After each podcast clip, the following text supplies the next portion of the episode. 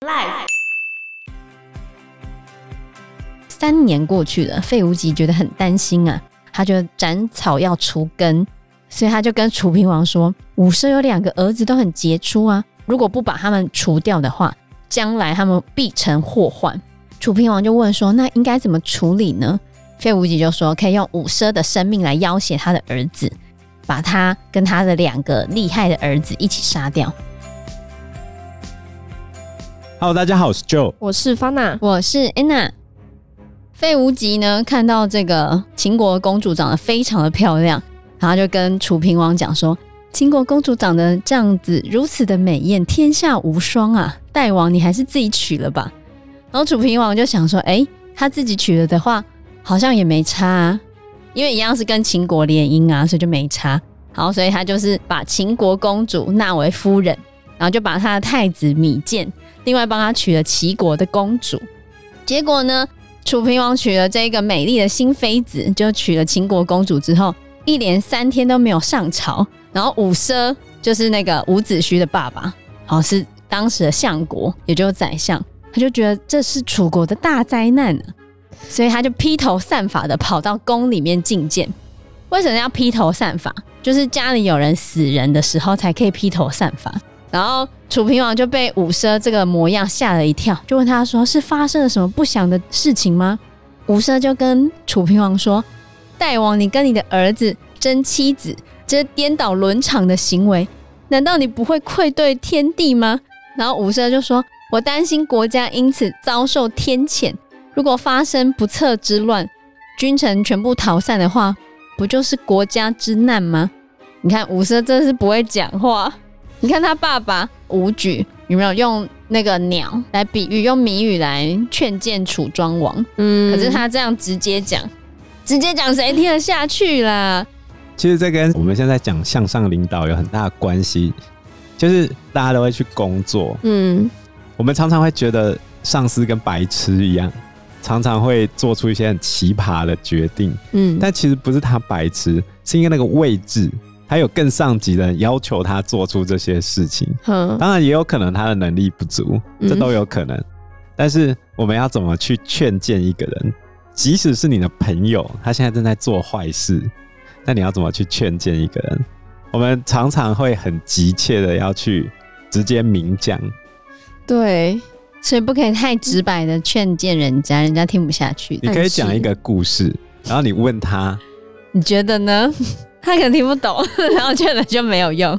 你要看那个人有没有慧根啊。他如果没有慧根的话，那你至少劝过了。嗯、如果以现代的伦理观来说的话，用间接的方式去诱使他思考，你就已经尽了你的道德责任了。再多的东西叫做超义务行为，太 over 就对了。他要自取灭亡，那也是他的事啊。哦，对。就举例来说，你今天有一个朋友。劈腿好了，你看他很不爽，嗯，或者是他劈了你的朋友，男女朋友都是你的朋友，结果女生竟然劈腿，你为了另外一个朋友抱不平，这时候你要怎么去劝谏他们？还是你不管他们？哦，好难哦。但有时候会觉得感情是他们的感情，没有影响到我跟他们两个的友情。对，所以这叫做超义务行为。嗯，如果是在工作场合的话，也许这是你的职责的时候。比如说在开会的时候引发争吵，因为大家都会直接讲，很常发生这种事，非常常发生这种事情啊。尤其是你们到大学的时候要讨论小组报告，嗯，然后有那种躺分仔，嗯、没错，这时候该怎么办？有时候你直言进谏，只是让整个场面变得更僵，所以要运用智慧，真的圆润处事。所以我觉得五奢。实在太不会讲话了。他这样劝谏之后呢，楚平王就气炸了。欸、那他怎么练习说话？他怎么练习说话？我觉得有点困难。说话有很多方式啊，最快的方法就是听别人怎么说啊。听别人怎么说？嗯，但我觉得不是很容易，因为你要更改自己的说话习惯是很困难的。真的，就好像我对学生说话会比较有耐心一点，但是对同事说话就很没有耐心。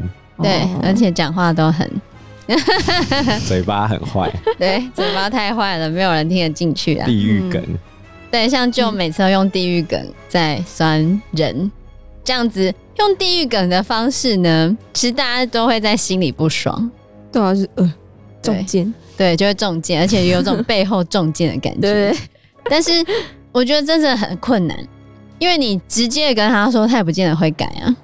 对，所以我真的觉得一件超困难的事情。暗示的话，他不一定听得懂。对，所以我之前看过一篇文章，上面讲沟通的目的就是告诉你，我没有要沟通。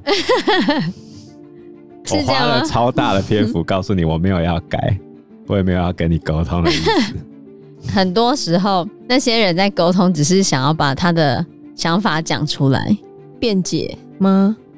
然后你不会改，我也不会改，对，然后结束哦，就只在解释自己的行为。对，我觉得很多时候是这样子，不然要改的话就直接改了，也是有一些会改的啦。我觉得人要听得进别人的话，本身就不是容易的事情。对，听得进别人的话的人呢，到最后我会觉得他很容易受伤，就是因为你太想要迎合每一个人，嗯，或者是你太想要做到很完美。可是这世界上就是没有办法做到很完美。所以回到我讲的超义务行为，就是你只要做到你分内你认为 OK 的程度，额外的那就是超义务，你爱做不做随你。要先顾到自己心情，你心情觉得 OK，你劝得服他也好，劝不服他也罢，那就这样了。嗯最好啊，就每次都说超义务行为，你都做超超超超超超超超超超超到外太空了，好吗？尽力而为，心存善念。你们听你在讲，听到一个做很多的人在讲说，做到本分就好，听还在把不。嗯，总而言之，我觉得不是一件很容易的事情。的确，对啊，所以五奢劝谏的技术实在是太差了。嗯、楚平王听了之后就气炸了。但楚平王也觉得说，如果他现在把这个忠臣有没有前来劝谏的忠臣杀掉了，那他的名声会变得很差啊。因为前面才有夏桀，夏桀宠爱妹喜，然后杀了忠臣，啊，或者商纣王宠爱妲己，有没有杀了他的叔父比干，还把他的心挖出来空心菜？封神榜的故事，我们有讲过吗？好像没有。好，没关系，有机会再说吧。对，不要开。有机会再说吧，不要开太远。好，嗯，楚平王就觉得他不要像夏桀、商纣这样子，后世被人家说的很难听，所以他就跟伍奢讲说：“相国，你难道没有听说过吗？已经成为事实的呢，就不要多费唇舌了。已经泼出去的水是不可能再收回的，覆水难收。对，这就是覆水难收。”这个成语的，由来，对，嫁出去的女儿泼出去的水啊，跟这是什么关系啦？没关系吧？也是啊，就是他的同一个语义啊。反正他就在讲覆水难收，事已至此，事情都已经这样了，你就不要再说了，不要再讲了，嗯、不要再讲了。其实，在公司里面，这种人哦，虽然长官跟你讲说不要再讲，你就还是很急，就你为什么不改呢？对啊，我发现我也会这样子。然后这时候长官就会俩拱，把你关起来。所以你看，吴生他让楚平王生气气了，但是费无极却立了大功，有没有？因为他得到了楚平王的赏识，因为他叫楚平王娶那个美丽的秦国公主嘛。如果以常理判断的话，就是楚平王他本身已经喜欢那个公主了，费无极刚好帮他搭了一个桥。哦，你说的，你说的哈，啊，这是我却之不恭，受之有愧啊。啊，就这样子哦。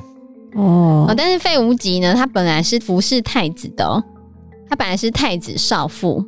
什么叫太子少傅？哎，就是王国的接班人，你总要教他吧？啊，所以呢，一般来说，国王就会挑选很多很好的老师给他。那其中呢，有三个职位是专门辅导太子的，就是太子太师、太子太保跟太子太傅这三个。然后后面还会有加另外三个官：太子少师、太子少保跟太子少傅，总共六傅。简单来说就是六个师傅啊。嗯。然后后来这个就变成一个虚衔。什么叫虚衔呢？就是比如说发那是一个很厉害的学者，或者后来当到大官，哦，我就送你一个太子少保，一个名称啊，slogan，哦，你就可以印在你名片上。哦，这个太子少保，就好像是。就好像现在很多人的那些荣誉博士学位的概念，嗯，有没有？我儿子给你教了哈，拜托你顾一下哈，就这样子，哦、这个概念。哦，那费无极呢？本来是太子少妇，可是你看他等于让太子的老婆去嫁给国王，哎，什么概念？就是有一天你的家教老师，专属你的私人老师，竟然把你的女朋友介绍给你爸，嗯、你爸还娶了你女朋友，你觉得你还可以接受这个家教吗？不行吧？对。所以之后呢，费无极 就不适合再服侍太子了嘛。嗯，然后他就改去楚平王身边服务。但是呢，你觉得家教老师这样子做，以后如果儿子掌权，他还会让家教老师待在那吗？不会吧？对啊。所以费无极干了这个亏心事呢，他就很担心有一天如果楚平王死了，太子继位的话，肯定会修理他的。嗯，所以他就整天在楚平王的耳朵旁边洗脑楚平王。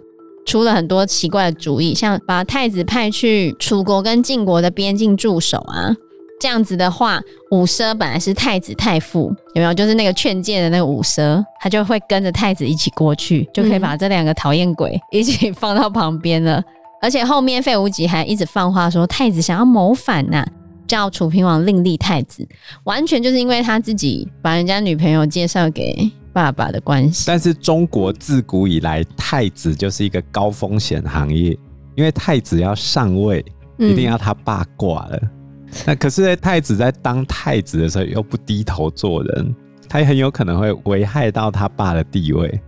对于太子来说，最有利的事情就是他爸马上挂掉。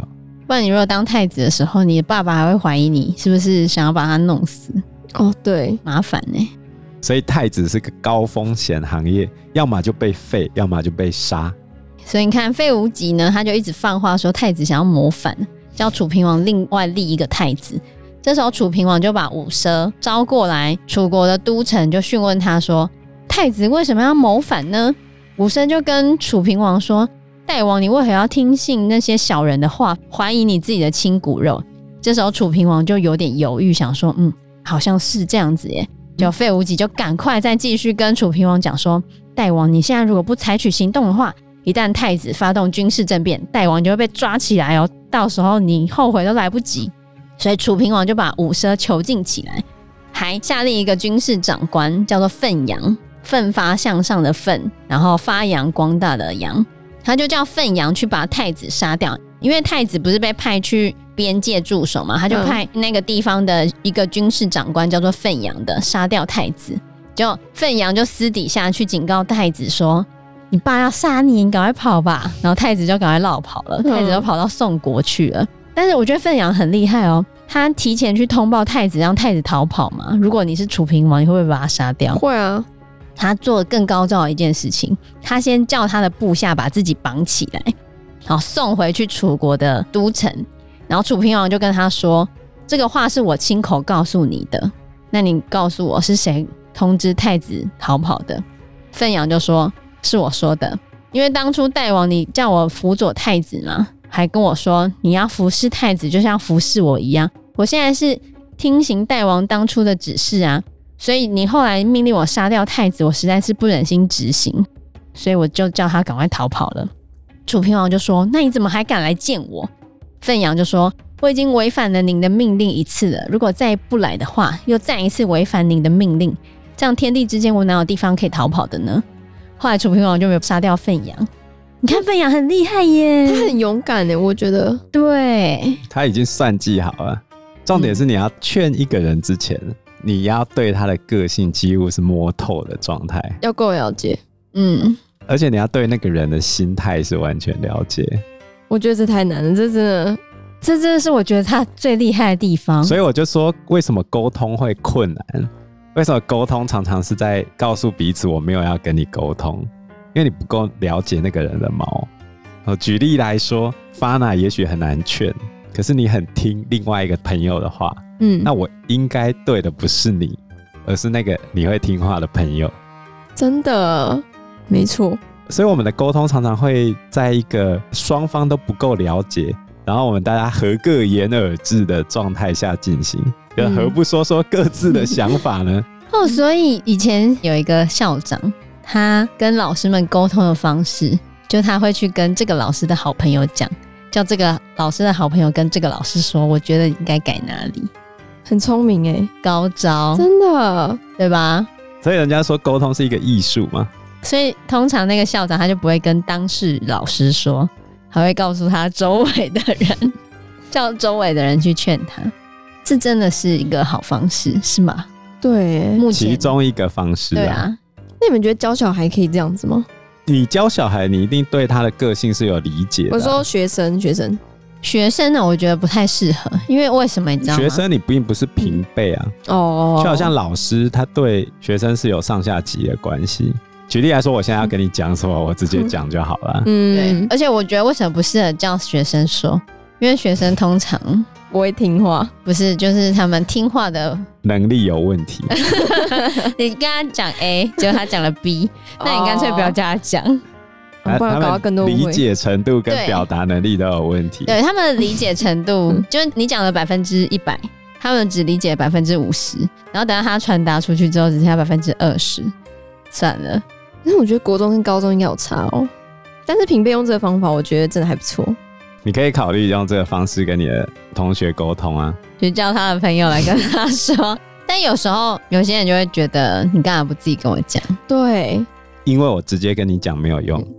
而且尴尬也是，对，可以试试看啦。嗯，后来呢，因为太子建落跑了嘛，可是伍奢呢还被关在楚国都城郢都的大牢里面。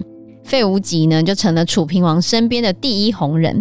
但是三年过去了，费无极觉得很担心啊，他就斩草要除根。伍奢一天不死，他一天就没有办法睡好觉啊。所以他就跟楚平王说：“伍奢有两个儿子都很杰出啊，如果不把他们除掉的话，将来他们必成祸患。”楚平王就问说：“那应该怎么处理呢？”费无极就说：“可以用伍奢的生命来要挟他的儿子，把他跟他的两个厉害的儿子一起杀掉。”楚平王就派人去牢里面跟伍奢说：“你写信去叫你的两个儿子来，我就让你活命；不然我就处你死刑。”伍奢呢就说：“我有两个儿子。”大儿子叫伍尚，尚就是尚书大人的尚啊。他为人温良恭俭让，是个好人。我叫他来，他一定会来。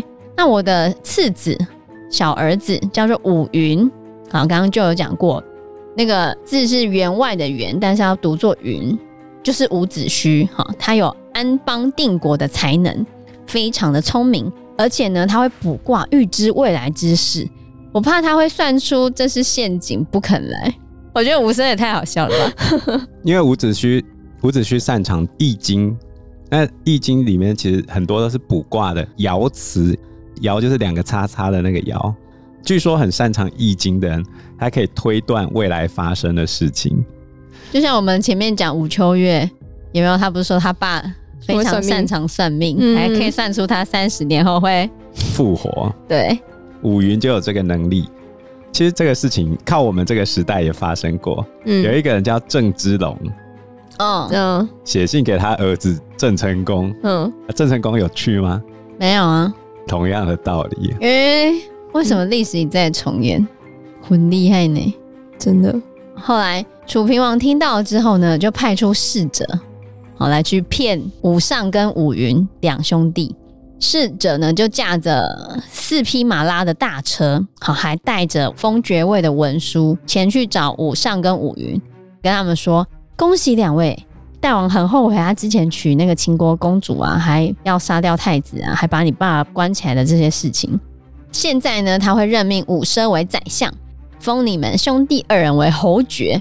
我这一次就是来颁发印綬的，綬呢是系在印信上的丝带。”他就是要来颁发那个封爵的文书跟印綬的。伍尚就跟侍者说：“我的父亲囚在牢里面三年了，我非常的想念他，但是我只要求我的父亲获得赦免，我已经不敢期待再封侯了。”侍者就说：“这是大王的恩典，你就不要想太多了。”后来武尚呢就跑到屋子里面去跟伍云，就伍子胥讲。伍子胥就说：“哥，你坐下，先不要急。”我来算一算，我来卜一卦。对，卜一卦来看。不要小看这个，其实从商朝开始啊，甲骨文它为什么都是那些卜辞？他不管做什么事情都要先卜一卦再决定啊。对啊，有没有今天要不要上厕所？哎，你如果真的看，你有没有注意到那农民历上面都写哪一天大？对，要可以干嘛，不能干嘛？对对对，就是那个宜嫁娶不宜什么之类的。哎，好日子哎。所以伍子胥就说：“我先卜一卦，看看吉还是凶。”结果卦象显示 君妻其臣，父妻其子。大王是骗你们的好吗？伍子胥就说：“你去的话，一定必死无疑，哪有什么侯爵可以当啊？”伍尚就说：“我并不是贪图爵位，我只是真的很想爸爸，我很想看父亲一面。”伍子胥就说：“可是如果我们兄弟俩跟父亲一同被处死的话，他怎么报这个冤仇呢？”如果冤仇不能报的话，不就耻辱更大了？你如果现在就去的话，我们两就此永别了吧。所以伍子胥不要去，因为他觉得去就会死嘛，也没有人可以报仇。伍尚就跟伍子胥说：“如果我贪生不去，会被世人耻笑。就算我可以活到终老，不能为父亲报仇，也是一个废物。你不一样，你文武全才，而且你富于谋略，哦，你比较会谋略。”父亲跟兄长，就是爸爸跟我的冤仇，只有你可以报。我如果可以活着回来的话呢，是老天保佑。就算我死了，埋在地底下，我也心甘情愿。我负责去死，你负责帮我们报仇。嗯，嗯，所以伍子胥就说：“好吧，哥哥你去吧，我会义无反顾的之后为你们报仇的。嗯，希望灾难不会降临于你。”然后后来伍尚呢，就哭着跟伍子胥辞别了。啊，他就跟着侍者前往楚国的都城郢都。不久之后，他跟他爸就一起被杀了。因为时间关系，我们这一集节目就到这边喽。有任何的建议，都可以在留言区告诉我们，或者是直接在 Facebook 或者是 IG 留言我们，我们都会回应你哦。喜欢我们节目的话，欢迎按赞、订阅、加分享。如果喜欢我们今天的内容的话，也欢迎赞助我们一杯咖啡的钱，让我们可以走得更长更久。谢谢大家，谢谢大家，拜拜，拜拜，拜拜。